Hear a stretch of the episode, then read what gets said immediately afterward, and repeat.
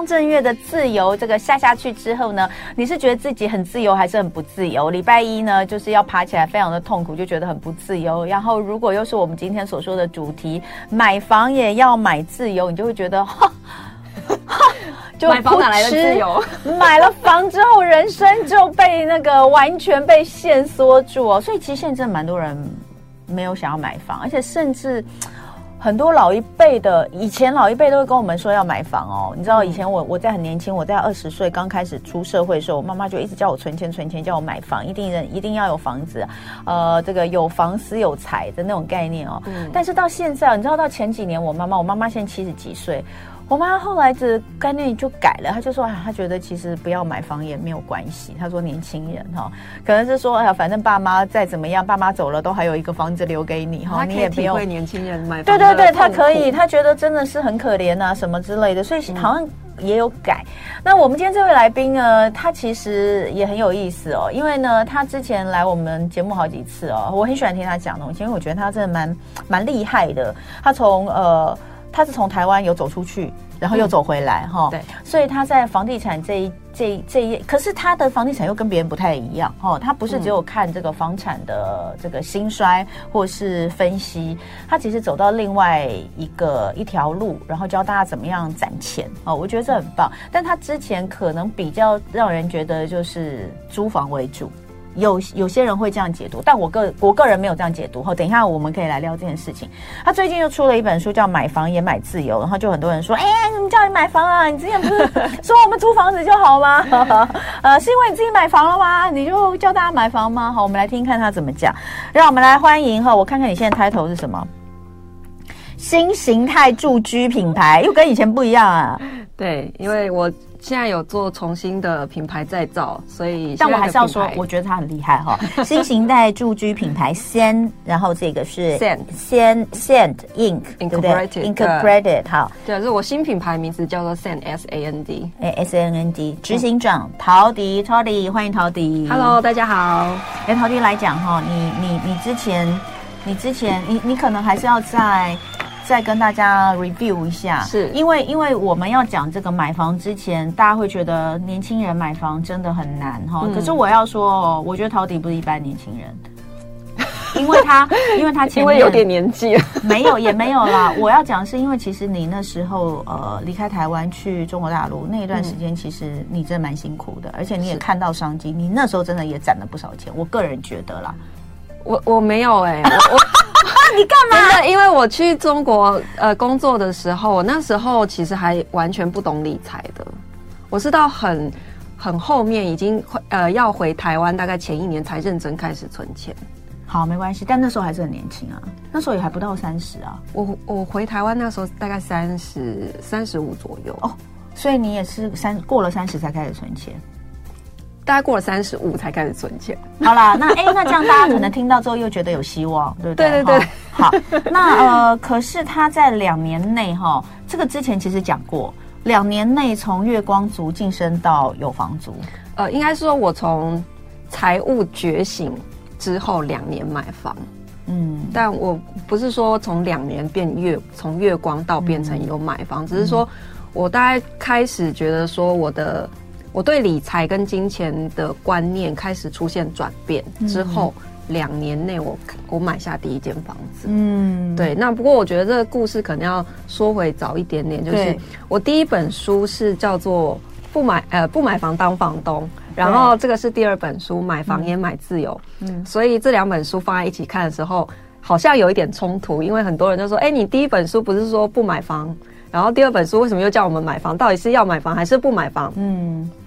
那我这两本书其实它是有一个一贯的脉络，就是说，我觉得租房还是买房，它不是二选一的单选题，它是可以同时存在的。嗯、那对于我来说，因为我的本业是做包租代管，嗯、所以租房这件事情一开始我是为了我在思考怎么样降低自己的居住成本，嗯，所以我才开始去做包租这件事情。嗯，那我成功降低自己居住成本之后，我又把这个。商业模式慢慢延伸扩大，现在变成一间包租代管公司。嗯，所以租房对我来说，它是赚现金流。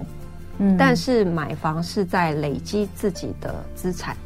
嗯，所以我觉得这两个东西它是不冲突的，嗯，但是都是对于你自己的财务，它是。有一些帮助的。简单讲啦，我就在讲，就是我刚刚其实有跟陶迪说，就是呃，我我我不觉得有什么冲突的原因。然后后来他有讲，他说他觉得我有 get 到他那个书的重点。对，他前面那个租房，就是不买房也可以当房东的这个东西，因为他在讲的是包租，很有趣嘛，大家应该有印象，就是他会去找一些可能呃一些物件，可能在这个。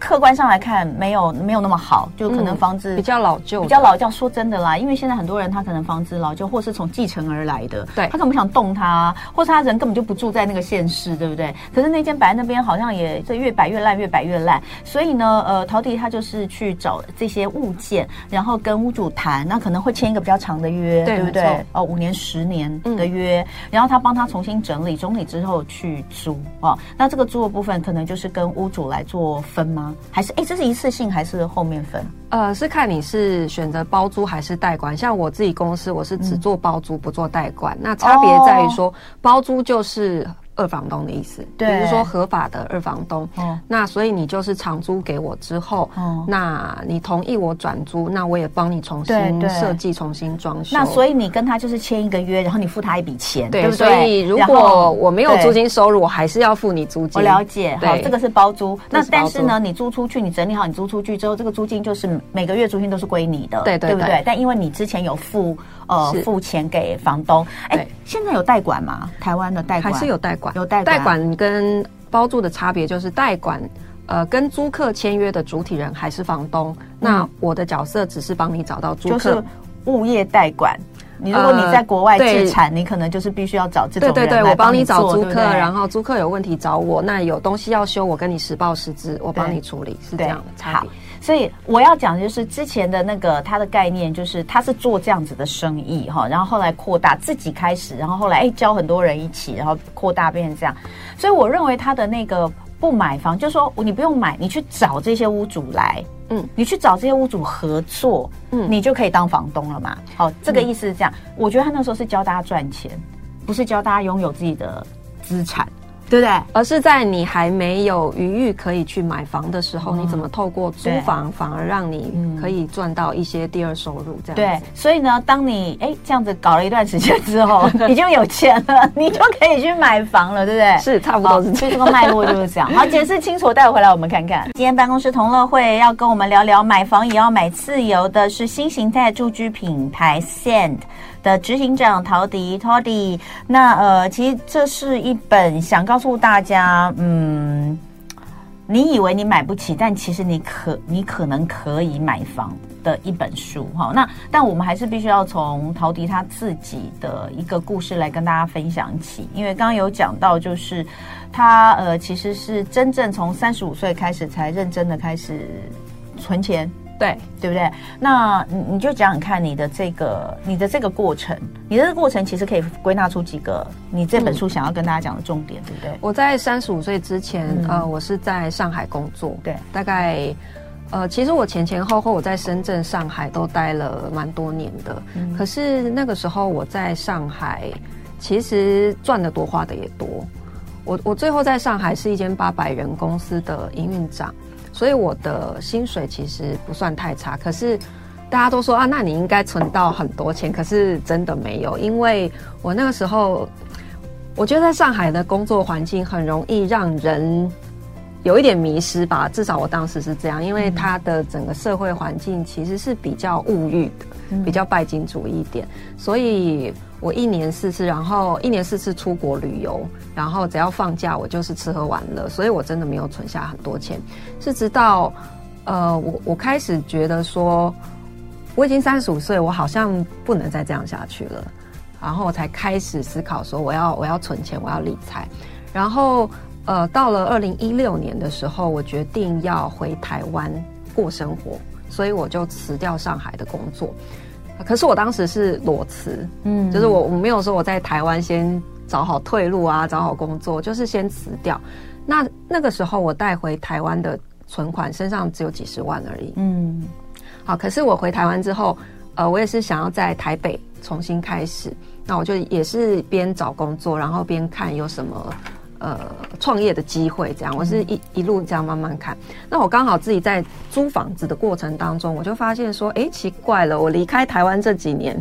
好像租房的品质没有什么提升，可是租金涨了很多。嗯，所以我觉得我们付出去的租金跟我得到的这个房子的品质好像是不相匹配的。嗯，所以我才开始思考说，哎，我可不可以尝试试试看我之前在上海学到的技能，把它应用在台北实验看看。嗯，因为我上海呃任职的那间公司，嗯，它就是做呃旧房子改造，对，然后出租管理的。台湾叫做包租代管，嗯，那在中国他们叫做品牌公寓，也就是品牌化、企业化的。来做出租的事业。你说的那个八百人的公司就是这个吗？对对对，对。那其实他们真的很早就开始做这件事，而且规模其实不小哎，对，对不对？我也是到中国去工作，我才学习到进入房地产，对、啊，然后认识到说，哎、嗯，原来我今天想要有一些租金收入，我想要当房东，不一定要买房子的。嗯。所以他们叫做轻资产包租，产对，就是你不一定要拥有这个房产，嗯、你只要取得使用权，对。你就可以透过用经营的方式来去帮你赚到一些现金流的收入，是，对。那所以我后来回台湾台北，我那个时候因为我自己租的房子，嗯、我带着那个上海以前很偏差的价值观哦，回台北租房子，所以我当时在呃在台北租的房子在南港三万六一个月的租金，嗯。啊，可是只有一房，它是一房一厅而已，嗯。那它是很高级的那种新的社区大楼，电梯啊，有管理员，有健身房，嗯、还有车位这样子。然后每个来家里的朋友都说：“哇，你这边好漂亮，好高级，都很羡慕这样。”可是我心里其实是很焦虑的。嗯，我有当时我是失业的状态哦，因为我辞掉上海工作，然后回台湾。我在烧我的存款，嗯，然后而且你也就几十万而已，就几十万。能够烧多久？对，可是你说三万六的租金，因为我之前在上海租的房子是一万二人民币，嗯，所以我带着那样子的价值观回到台北，嗯，我觉得哎，已经便宜了，这样，嗯，嗯，可是我那时候没有收入，然后每个月付这样的租金，嗯，我才开始觉得说好像哪里不对劲，嗯，然后来。家里的朋友啊，或者是家里的长辈也会说：“哎、你一个月三万六租金，你不会买房哦。嗯”所以我这时候才开始去思考说：“哎、欸，好像有道理，嗯、我是不是可以把租金转成房贷，然后我可以去拥有一间自己的房子？”我这时候才开始思考买房。嗯，可你那时候还是没有买啊？你刚开始就买？我开始看。对，回台湾就是大概住了一年多之后，嗯，然后开始旁边的人灌输买房这样的想法，嗯、我才开始思考嘛。嗯、我想说好像有道理，对，嗯、那我就以每个月房贷三万六为目标，嗯、开始在同样的区域找房子。可是。嗯我知道我头期款还不够，只有几十万嘛。嗯，可是我觉得我应该可以先开始去了解市场，嗯，了解行情，嗯，先去练习看房。嗯，所以我就开始看，所以我大概看了大概半年左右。嗯，有一天呢，就有一个啊中介，他就报给我一个物件，嗯，啊是四十几年的老公寓，嗯，可是因为我已经看了大概快半年，所以我对行情是有了解，因为我就是只锁定这个区域。对，我一看那个价格，我就知道，哎，真的便宜。嗯，它是低于市场行情的，嗯，所以我就觉得，哎，错过真的很可惜耶。嗯，我我想要把握，所以这时候我才开始凑钱，嗯，所以我的第一个头期款是有凑出来的，嗯，对，我就赶快去盘点自己有什么。呃，什么定存啊？还有我以前呃，我我长期都有给我妈妈孝亲费。嗯，可是你知道老人家省吃俭用，所以他存起来。对啊，也没有全部花完，借，借我一些。对，我就跟他说，哎，我想要买房，嗯、然后就反正他现在暂时不会用，就先调出来。其实就是东拼西凑，对，才硬凑出来的。嗯、但那是第一次买房。就是在一个完全没有经经验的情况之下，所以其实踩到蛮多雷的哦。所以在我这本书里面有做蛮多分享。我有看，其实啊，呃，虽然说买房也买自由，但里面其实应该是说很重要一点，就是如果你今天就已经这么的努力，然后对你来说是压力是有压力的状况之下，你还买到一个。不是很很好的房子，或者是你有很多地方踩到雷，那你真的会很呕。所以这里面其实有蛮多地方是分享那个如何不踩雷这件事情，对不对？我都自嘲我是买房界的阿信。但我问你哦，我问你，你那个时候其实应该已经开始呃开始你的那个包租包租的业务，对不对？就是二改造老改造老旧的这个房子，然后包租的业务。对，因为我在还没有买房的那个那一段期间，嗯、因为我自己租三万六的房子，我也在想说，我有什么方式可以降低自己的租金成本？对，所以我就开始实验。嗯、因为我之前在上海，我们公司的模式其实就是这样，我们就是去找嗯比较。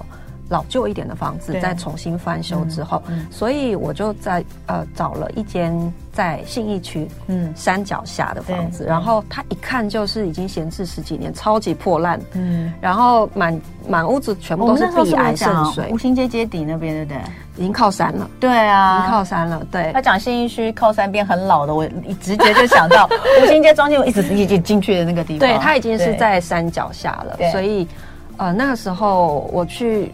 我看这个房子，然后那个呃屋主他就是买来等都更的，对，所以他闲置了很久。嗯、那我就去跟他说，呃，我非常老实的跟他说，我我希望可以帮你重新改造翻修这个房子，好、嗯，那我会投入一些装修费。因为他他也知道他的屋况有很多的问题，嗯、那可是他听到说，哎，我愿意出钱帮他整个修好，嗯、帮他重新翻，其实他蛮开心的。因为到最后这个东西还是属于他的，你又不会走的时候就把它对啊，因为硬体是我带不走的。对啊，对，那我我出钱帮你做这些整理，嗯、可是就是你租金可不可以算我便宜一些？嗯、然后你租呃租期要给我长一点。我我跟大家讲哦，我那时候就是陶迪之前就是来两年前的时候来我们节目分享这个之后，我回去之后一直跟我老公讨论这件事情。不好意思，因为我觉得哦，我说这个真的是蛮蛮不错的，但是就是说，嗯、你真的就是很烦这整个过程，就你要去找，嗯、你要去干嘛？所以当然后来陶弟他有自己的品牌，然后跟大家可能帮大家教大家怎么做，然后大家一起来做，我觉得这个很不错。好，我们回过头来到买房这件事情，嗯，我因为我想要知道，就是说你那时候说东凑西凑，其实你那个时候是不是已经靠着这个，其实有累积一点点？还是说，其实也还在非常初期的时候，蛮初期的。那你所以那你还是很勇敢呢？我我想的就是说，我现在租金都三万六了，那我只是把它变成房贷，所以我当然还是算过说，这个每个月的呃这个房贷的支出我是可负担的，嗯，我才敢买。OK，好，所以你说你后来就踩了很多雷，对不对？对。好，那呃。今天可以啊，我跟你讲，又是一个讲不完的，绝对讲不完。那我就在想，今天到底我们要先讲什么？你要先，还是说你踩雷的部分，我们先先不讲？我们先讲，先讲概念，好，先讲概念。为什么这本书叫做《买房也买自由》？其实我想要分享的是几个心态，就是第一个，我们买对于买房的思考，可不可以跳脱地理上的限制？意思就是说，呃，我觉得身边很多人，尤其是台北市，我我这个年龄层哈，大概四十出头。呃，很多朋友也开始思考，说我是不是应该买房了？就是他们刚好在脱离，他们在选择租房还是买房这样子的年纪，可是都被台北的高房价给吓退。就看几次之后，就是觉得啊，真的买不下手，所以就放弃了。嗯，那可是如果我们换一个方向去思考，就是说，哎，我在我这个居住的地方，我暂时买不起，我可不可以先脱离这个区域，我先去买其他地方？好，可是这个时候大家第一个反应一定会是说。啊，我就是住这里，为什么我要去买别的地方？我又住不到。嗯，嗯好，所以呃，我的选择是，我觉得我像我自己现在哈，台北心目中真正理想的房子，我也是觉得买不起。虽然我我当年就是买了一个我刚刚讲的那个，我踩了很多雷。你后来卖掉？我后来没有住，我还没有卖掉。但你租吗？我后来是整理完，还是出租了。对，对我还是没有住在那个房子里。原因就是我后来才理解说，因为。我自己心目中理想想要住的房子，我现在可能还买不起。然后我用租的方式，其实反而可以得到比较好的生活品质。所以我第一个我就跳脱说，买房一定是要自住吗？我觉得不是，买房是为了要让我们更快的实现资产的增长。我是在养一个资产。当然，你要透过呃方法去让你每个月的房贷不会成为你的压力。所以我我用出租的方式，用租金来养这个房子。所以简单的讲，这个其实就是一个呃买房当投资的概念啊。对，很多人也是这样子啊。对，我我身边真的也有朋友，就是他不见得有房子。还还就不见得住在他住的房子是租的，嗯、对。可是他去投资，他去买房子，嗯、买来之后租人，或是买来之后等他增值卖掉。对啊，像现在买台北我也放弃啦，啊、我就是去其他地方买得起的地方买啊，然后我用租金养这个房子。嗯，那我是不是有机会说，我未来可以呃、嗯、放长期之后，我可以透过这个房子再去慢慢换成我真正心目中理想喜欢的房子？嗯，对啊，我刚刚就在想，你买一个四十年的公寓，那是你要的吗？我后来发现不是啊。对呀、啊，我买那个事情，哎，我到现在还在修漏水。我那个老公寓哈，是一楼连铁门都没有，哎，就直接这样上去，然后。整栋楼的邻居都在等都更，嗯，那他们都在等都更会怎样？就是楼道啊那些都没有人要管理啊，然后碰到维修问题也没有人想要处理啊，嗯、所以我为什么漏水一直修不好？因为楼上漏下来，他不肯修啊，嗯，就上去看他自己住的房子跟废墟一样、欸，哎、嗯，就是漏水那一间。我跟你讲，我刚刚就想要修，我刚刚想要讲就是说，光是都跟这个我们就可以谈一。一起，嗯、你知道，因为其实现在，呃，因为这个其实也跟你自己现在的本业有关，因为你的本业就是要去找一些可能呃条件可能没有相对没有那么好，比较老旧，然后呃屋主其实也不想管的。嗯、可是这些以台北目前台北新北很多都在等都跟，嗯、那你今天跟他做了一个签约，然后你你你租你你帮他弄了去去去代租哦，去租，嗯、到底这个跟。如果今天在这个过程当中真的有都跟案要进行的话，它到底会是一个好的选择还是不好的选择？你知道，或者是其实，在找物件的时候会不会因为这样也会比较困难？这个是我另外刚刚其实就想到想要聊的，这个下次可以聊。因为我觉得你们在找物件的时候，其实对都更应该蛮了解的，因为你们会找到很多这些的物件。确实，现在有一些屋主他。他房子想要处理，是因为他继承了，或者是他现在才发现说房子一直闲置的状况，房子会坏的很快。对，他是一直发现到屋况烂到不行了，嗯、然后才会开始去找说像就会找到像我们这样的业者一起帮他处理这样。嗯、那当然这种情况很多就是他。自己心里觉得，哎，都更不是短期之内可以实现的，嗯，嗯，所以是不是可以先把房子整理好？嗯，那当然也有很多他没有一定是要等都更，他也没有想要卖房子，嗯，他单纯就是说啊，这就是我们的周处，好，嗯，就是我们上一辈呃就是继承来的，那我们还是想要好好的就是把这个房子照顾好，嗯，很多房子其实是现在这样，因为我们现在呃超过三十年以上的中古屋，全台湾大概是超过五成。台北市是七成，嗯，所以我们现在确实面对很多是老房子，嗯、你你又都跟不了，嗯、那怎么办的问题？好，我们待会回来继续聊哦，呃，直播我们还会继续哦，所以大家也可以上来看直播哦。今天礼拜一的办公室同乐会，买房也要买自由，在现场呢，跟我们来聊天的是新形态住居品牌 San Incorporation 执行长陶迪。嗯，哎、欸，我觉得哈，就是每一次陶迪来，我都觉得聊得很开心。为什么？因为不知道不知道有多少人跟我一样，每次讲到跟房子有关的东西都觉得很有趣。就算你自己不会去这么做哦，比如说像陶迪之前教大家，就是呃，你去找一些呃物件，可能比较老旧，跟这个房东谈比较长的时间的租约，然后你重新改造来出租，变成二房东。这个我也觉得超有趣的，即便我没有去做，我还是觉得它是一个非常有趣的哈。那刚刚我们在直播，呃，就是在十分钟的广告跟新闻的过程当中，我们两个一直在聊天，我们在聊都根这件事情。嗯，哎，他又跟我讲了一个我比较少听到的一个都根的形态。哦，我觉得这也超有趣的哈，有兴趣的朋友可以再等一下哈，去看一下回放中间这一段，真的蛮有意思，说不定将来我们也可以来聊一集哈，因为呃，主要是我认为陶迪他们在找物件的过程当中比较多会碰到老旧的房子，或许多多少少都跟屋主有谈到跟都更相关的问题，是可以看看就是说在屋主的到底心态上或者什么会会是怎么样的一种想法。好，那回过头来讲，我们今天的这个主题也是你的呃新的一本。这个作品哈，买房也买自由，小资族的财富翻身之路。那先来说几个重点，因为刚刚我们前面讲到一个重点，第一个重点就是说，买房我就是要住吗？啊，其实，在你的故事我们看到就是没有，你后来买了，其实你还是出租给别人。那当然有你的理由哈，只是说你用呃这个，你你后面就是用租金在付房贷了嘛，对不对？哦，用租金在付房贷，但你前面必须要有笔钱。好，那我们就讲到这一笔钱。嗯，我就没有这笔钱呢，那怎么办呢？像我自己第一次买房，啊、我是头期款也是没有准备好的。嗯、我我后来会觉得说，好像你真的哈要要买房子的时候，特别是第一间房子，你如果都要想等到我准备好了，嗯、很可能你就会一直等不到，因为你会觉得追不上房价。嗯，所以。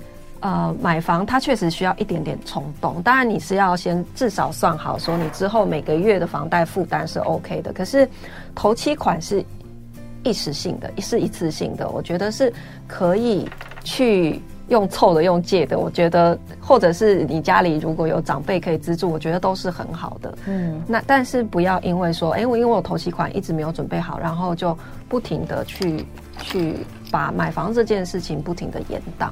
嗯、对，就是如果说你你觉得买房是你人生一个重要的梦想，我觉得积极的行动绝对是有必要的。嗯、因为为什么会说，呃，我这本书会提到说，哎，其实你可能买得起，只是你以为你买不起。嗯，就是因为我听到身边很多人他，他他一提到房价，他就会说啊，现在就是这么贵，怎么可能买得起？嗯，好，那可是我就会问他说，哎，那所以你有看了哪些房子吗？嗯，头期款还差多少？那你每月的房贷负担，你有算过了吗？嗯，大部分答案都是没有。没有，其实他们根本没有去看房子，只是觉得贵。嗯，可是你没有认真的去算。那就像我有一个亲戚，就是表弟，嗯，他也是前两年他要结婚了。那他也是有提说他有想买房，可是他也是一一个一个直觉，就是觉得说啊，算了啦，买不起。嗯、可是我就鼓励他，你先去看，你先不要给自己预设立场。嗯，你去看预售屋嘛，因为预售屋的好处就是它可以降低你在初期付款的这个资金的压力嘛。嗯，好，然后他就真的去看，嗯、然后那个付款表一拉出来，他才知道说。其实没有他想象的这么可怕。嗯，其实他稍微再盯一下，他存个一年，他觉得他是有机会买的。嗯，所以后来他也有真的去买了。嗯，我我想要跟大家分享，就是说，如果你真的想要买房，你第一件事情要做的不是存到头期款，嗯，你第一件事情应该是先去看房子。嗯，先去了解市场真正的行情，不是只是听新闻说。嗯，对。好，还有呃，又回到就是刚刚我们所讲的哈，因为刚刚你就说这个，很多人都说你的你人生至少要有一间房，尤其其实到了差不多四十岁左右，假设还没有买房子的人，他其实会有点急。嗯，可是呢，呃，照你刚刚的这个这个故事哈，你自己的实际经验，你在书里面其实跟大家讲了一句话，你说，嗯。人生至少是要一间房，没有错。可是第一间房，嗯，嗯，不应该自己拿来住。原因在于，像我我自己居住的地方是台北市。嗯、如果我我一定坚持说，我第一间买到就是我自己心目中要住的理想宅，嗯、我是不是就是因为我买不到，我现在还买不起，我就不买了？很容易会变成是这样。所以我反而会觉得说。你第一间房，你先用自产的心态，嗯，去养它，它可以帮助你去加速你资产的累积，嗯，你将来其实反而更有机会买到你真正心目中喜欢的房子。有，所以大家以前讲以房养房，或是小呃以小换大，嗯，这其实是一个过程嘛，对，这，这是对的。只是以前以房养房跟以小换大，通常我们会住在那个里面。但你的意思说你不需要，你不见得要住在那个里面。我觉得不见得要住在里面哦。那但、啊、但这个又是另外一回事，不见得要住在里面，是你还有办法自己再支付一个租金啦。你你要租啊，对对，对所以这是另外，就看你看你自己在这个你你的财务的状况。来说啦，嗯，嗯，否则的话，其实他讲的以房养还是传统的以房养房跟以小换大的观念，我觉得是没有没有抵触，没有抵触，没有抵触，对对对。好，再来我们来看哦，就是呃。自备款不足怎么办？你刚刚已经讲了嘛？嗯，对，就是用凑的、啊，用凑的，用借的、啊、都可以啊。你有教大家怎么算？你到底可以买多少钱的房子，对不对？对，好，你你要不要跟大家讲一下你的算法？其实有一个蛮简单的公式，可以快速的去去评估。因为我们目前的呃房贷利率地板价大概是二点零六趴，那我们就抓两趴好了。所以用用这个利息来去算的时候，我们每贷款一千万。一个月要付的，呃，本利摊的情况之下，大概是三万七，也就是说，那你如果贷两千万，你就是三万七乘以二，所以你就是抓这个倍数就可以了。那如果是五百万，是不是就是除以二？嗯，就三万七除以二，嗯，所以你就可以可以很快的抓出说，你这个呃每月的呃贷款是可以让你贷多少钱的一个基数。嗯，好，那再算另外一个，就是说，呃，你的每个月的收入，银行怎么样评估你可以每个月付多少来去做房贷？嗯，这是他评估他愿意放贷多少给你的一个基准，嗯嗯，叫做你的基本的负债比。嗯，好，每月可呃可负担比。呃，银行他认为你可以负担的贷款上限其实是你收入的七成，最高最高七成哈。那举个例子，假设你年收入六十万，我们再再讲年收入是你要把你的什么年终奖金啊那些全部加进去哦，然后除以十二，是不是平均一个月五万？嗯，好，所以这个时候银行看你每月最高可负担是七成三万五，嗯，也就是说。如果你的房贷算出来是会超过三万五，这就是超过你可负担的，这是银行眼中。嗯、好，可是这只是一个大概哦，不是说每一个人他都会合到七成。假设你今天收入只有三万块，嗯，那如果七成是不是占掉你两万一？你只剩下九千块可以过生活了。嗯、那如果你又是放在台北市，这显然是没有办法让你支撑你的基本开销的。所以这时候银行不会核到七成，它可能要往下降。maybe 五成，他觉得已经很紧绷了，啊，所以呃，你如果要怎么样知道快速的知道说你你每个月可负担，你就是用这两个标准来去计算就可以了。嗯、所以我会建议大家就是大概你的每月的可负担抓到五成呐、啊，嗯，五成，我觉得七成可能会风险高一点，有点紧绷，所以五成是比较保险的。七七成基本上你可能没有办法去。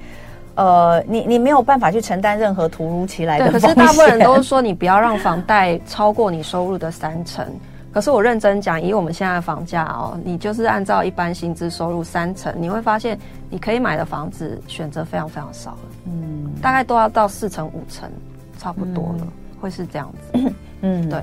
那当然你会说，哇，那这样的话，其实以呃一般的这个可能，比如说你刚刚以五万，那有些人他真的可能薪资就不到五万，他可能只有三万多四万的时候，嗯、他就会觉得，那我就买不起房子。那可能你就必须、嗯、要不要这样子？因为虽然你说啦，你这边有讲，你说因为呃买房之前要先理财哈，这句话其实呃其实是大家都认为应该是这样，嗯，我也认为应该是这样。好，那。嗯呃，但是你你有讲一句，你说没钱的人不该存钱，这是什么意思？我觉得在你的收入，嗯，让你觉得你的生活已经有点紧绷，嗯、然后你没有很多的余钱来去做很多其他呃的生活以外的事情的时候，你应该把这个。我我们在讲余钱，就是比方说你每个月存下来钱只有一千、两千、三千、五千这样子的钱，你应该拿来投资自己。嗯，这是我们所说的，就是这个时间你想的不是存钱，而是想你怎么赚更多钱。对，嗯，我觉得应该是投资自己去学更多赚钱的技能，嗯、或者是说你的对于你的工作上面有用的一些知识的技能，嗯、它可以帮助你去奠定未来，甚至是你下半辈子，嗯、你可以。赚到更多钱的一个基础。嗯，可是如果你现在在很年轻的时候，就是你坚守说啊，我每个月就是要存下这一千、两千、三千、五千。嗯，可是你没有去一直进修去投资自己的时候，嗯、你你你往后人生你的财富增长是会非常有限的。嗯，所以我这是我讲没钱的人不该存钱的原因，因为。在讲存钱或是投资，其实这个是你已经有钱了。嗯，投资其实是有钱人做的事情，不是没钱的人做的事情。嗯，没钱人做的是投资自己，去学习技能，不是把钱拿去啊，好像投到谁身上，希望别人帮你赚钱，是这个意思。嗯，好，为什么刚刚讲到前面讲那个，我要跳回来讲这个？因为我们前面就讲到，就那你没有钱，你前面的这个，你你可能薪水。呃，月薪就像刚刚他是用月薪五万来算，你可能月薪五万就不到，你就是更少。嗯、那呃，刚刚是不是有讲，就是银行会带给你的钱就更少？对，所以你能够拿到的钱就更少。这个时候到底怎么办？我们就不要不要不要这个买房子。可是你又想要尝试的话，那其实你的我还是认为你必须要想办法让自己有能力赚更多钱。对，就是开源会在那个时候会比节流更重要。嗯，哦，你要想到开源这件事情，那所以。我才会又绕回去，刚刚呃陶迪所讲的，其实是一样的意思哈。没钱的人不该存钱，其实是一样的意思哈。对，好，那再来就是我们的呃所有的，你看台湾台湾这么小，可是北中南买房就大不同。嗯，你可以跟大家聊一下，就是不同地方的买房要注意哪些？像我自己也是现在觉得台北市的高房价把我给吓退了，所以我才开始去思考说。我是不是可以到其他地方去去看房子，去可负担的地方？所以，但你这个其他地方是投资用、呃、还是？对啊，就是自产、自产、自产用。我就是希望我我可以先去别的地方把这个房子慢慢养，然后未来十年、二十年之后，它可以帮助我去换到未来我想要住的房子。也许是台北市，可是也有可能是其他地方。那我没有坚持说我现在自己住台北市，我就一定要。买来自己住，嗯，因为我这笔账很清楚。我现在自己租的房子，呃，我现在租金是呃三万块钱，嗯，可是我要买下我租的这间房子的话，嗯，我每个月贷款没有八九万块，我是买不下这个房子的，嗯。那你去看，你作为房东是不是很亏？你今天如果是买了一个这个房子，你每个月再付八九万的贷款，可是你租金收入只有三万。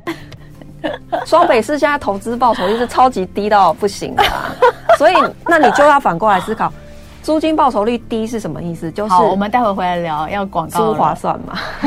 今天礼拜一哈，我们来聊聊买房也要买自由这件事情呢。小资族的财富翻身之路，在现场的是。新形态住居品牌 San 呃 Incorporation 的执行长陶迪，陶迪刚刚说这个呃北中南买房文化大不同，我们要注意什么重点？那我们赶快继续，还有还有几分钟的时间，看我们能不能把它给讲完。呃，北，你说你已经被吓退了，所以我就去其他地方，台中、台南、高雄，我都那你那你我都去看房。那你北南有什么重点呢、啊？北的重点就是 北真的没有什么重点，就是对你有 你要有钱。对啊，那台北买房其实你没有什么选择啊，你就是看价格，然后看看地点是不是喜欢的，其实就是这样，你也没没得挑。好，像我们还还想要说啊，我要挑好建商，我要怎么样讲？台北你真的没有这些选择，买不买得下去才是重点。好，再来，可是其他地方。我会发现蛮有趣，就是，嗯嗯，每个地方就是建商卖房子，跟大家习惯看房子的文化真的都不太一样。嗯嗯，像在台中，我其实是台中人，嗯，然后我现在我台中我没有买房子，嗯，就是我老家在台中，嗯，可是我其实蛮推荐台中的房子，为什么？嗯，因为我这样看完全台湾的房子，会发现说，其实台中建商盖出来的房子。相对来说，它品质是比较好的，嗯、是真的，就是 CP 值比较高。嗯，因为台中其实是九二一大地震之后，它是全台湾最早进入房地产非常竞争的一个年代，嗯、所以台中的建商从很早就开始知道说，第一个，我们呢，我们要用耐震工法，嗯，因为它是重灾区，嗯，好，所以你现在去台中看房子，你去问建商说，哎、欸。请问你们那个有没有一些什么自证耐震功法？那个建商你会发现他都会跟你说，这都是基本的啊。我们二十年前盖房子就这样做了，嗯、所以现在台中建商没有人会主打什么抗震耐震这些东西。嗯，现在台中特别是一期建商，他们在推的都是软服务，就是五星级甚至是六星级酒店的那种物业管理的服务。嗯，甚至是说你洗车你都不用出门呢，他们直接请那个洗车业者到。你就去柜台申请，然后他就来你的那个地下停车场帮你洗车，嗯、或者是你小孩上学，他们都有专车接送之类。当然，这背后的代价就是你要用比较高的管理费去支付的。可是这个真的是台中的特色。不过你现在讲的还是比较新的建案啊，比较新的。我现在讲的是比较新的。嗯，好，这是新建。但即使是中古屋，你看他们就算是二十年前盖的房子。品质也不会太差。我觉得还有一个重点是说，因为台中的气候的关系，嗯，台中非常少下雨，所以台中的房子真的屋况是维持的比较好的。嗯、像我老家三十年，我们家是真的从来没有漏水的问题的。嗯，当然就是靠窗的地方局部小小壁癌还是会有，可是你说那种什么大面积的渗水漏水，真的都没有。像我去看朋友的房子，嗯、台中。它是五十年的老透天哦，嗯、可是我走进那个房子，我会觉得，哎、欸，怎么像才二十几岁，嗯、就是青壮年一样。如果一样的屋龄，你让台放在台北市三十年，都真的是烂到不行了。嗯，就是因为气候的关系，潮湿多雨，嗯、所以如果啦，就是大家也是跳脱地理上的限制，说你今天在找一个宜居城市的时候，其实我个人是蛮推荐台中的。嗯，好，那高雄呢？高雄也是呃，前些年多少年，疫情也也蛮蛮长一段时间，大概也有快要十年。嗯，有那时候也是蛮多人在炒高雄的房子。嗯、呃，高雄我我去看了几次啊，然后台南、高雄其实我都去去看蛮多次的。呃，我我在高雄没有买，但是我自己现在啦，我会认为说，呃，你看台南哦，台南现在的房价已经追平高雄了。有些区域甚至是比高雄还要贵，这代表什么意思？这代表其实是有人在炒房啊！这代表有人在炒房啊！其实房价涨上来不完全是炒的，你要知道炒房客其实没有这么大能耐。可是你要看，你要你还是要看地点，要看地点没有错。只是说有的是供需问题嘛，因为你有需求，你当然你当然这个这个。价格会上来，这个完全可以理解。可有些地方你觉得好像没有那样的需求，可是它的价钱上来，那就有人在炒房。对，其实前几年就是 COVID-19 那一段时间，房价涨是全球化的现象，不是只有台湾。嗯、因为它房价涨背后有很多经济的因素，代表你这个区域的是不是经济好，然后还有因为乌俄战争一些原物料涨价种种的问题啦。嗯、所以我觉得房价涨它不单纯只是。炒房客在里面，因为炒房客其实他是市场的少数。嗯，你要知道，就是买房，大多数人他还是在刚性需求，他是因为他有自住的需求，所以他会去去找房，他的房价就会有支撑。那当然有没有错？像你刚刚讲，他也要看个别区域的供需的问题。